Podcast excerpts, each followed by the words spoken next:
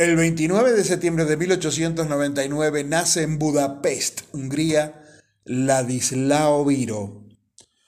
Inventor y periodista húngaro nacionalizado argentino, autor de 32 inventos, entre ellos el bolígrafo, que le dio fama internacional. Cuando Ladislao tuvo la idea del bolígrafo, ya había inventado un modelo de pluma fuente, una máquina para lavar ropa, un sistema de cambios automático en los automóviles vendida a General Motors y un vehículo electromagnético. Como periodista, estaba molesto por los trastornos que le ocasionaba su pluma fuente, que era para diestros y él era zurdo, cuando se le atascaba en medio de un reportaje. Entonces, junto con su hermano Georgie, químico, logró una tinta muy útil para la escritura a mano, pero que no podía utilizarse con la pluma pues se trababa al escribir. Ladislao obtuvo la idea de cómo resolver este inconveniente observando a unos niños jugar en la calle con bolitas que al atravesar un charco salían trazando una línea de agua en el piso seco. Ahí se dio cuenta que, en vez de utilizar una pluma metálica en la punta, debía utilizar una bolita. La dificultad de trasladar ese mecanismo a un instrumento de escritura residía en la imposibilidad para desarrollar esferas de un tamaño tan pequeño. Viro patentó un prototipo en Hungría y Francia en 1938, pero no llegó a comercializarlo. Por entonces, Agustín Pedro Justo, ex presidente argentino de viaje en Europa, lo vio en Yugoslavia escribiendo con un prototipo del bolígrafo y maravillado por esa forma de escribir se puso a conversar con él.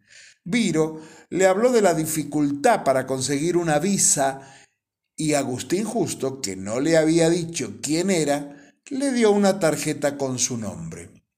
Viro no se decidió en ese momento a ir a la Argentina, pero en mayo de 1940, al comenzar la Segunda Guerra Mundial, él y su hermano emigraron hacia Argentina junto con Juan Jorge Meine, su socio y amigo de origen judío que lo ayudó a escapar de la persecución nazi. Tiempo después, su esposa Elsa y su hija Mariana Desembarcarían también en Buenos Aires. Su casa se encontraba en el barrio de Colegiales y hoy alberga una institución dedicada a los inventores. Formaron la compañía Viro Meine y en un garaje con 40 operarios y un bajo presupuesto, mejoró su invento patentado el 10 de junio de 1943 en Buenos Aires. Lanzaron el producto al mercado bajo el nombre comercial de Virome, acrónimo con las sílabas iniciales de Viro y Meine.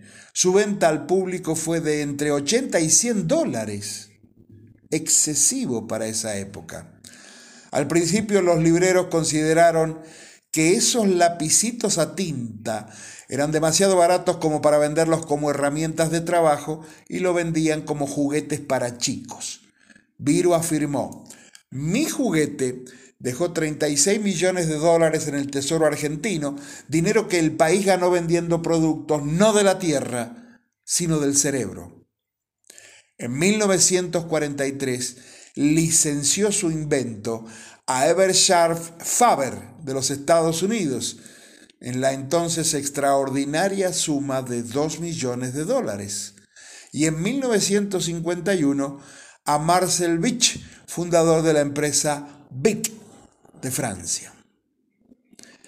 El principio del bolígrafo se aplicó después a los desodorantes a bolilla. En Argentina, el 29 de septiembre, día de su nacimiento, se conmemora el Día del Inventor. Ladislao Viro, para conocer.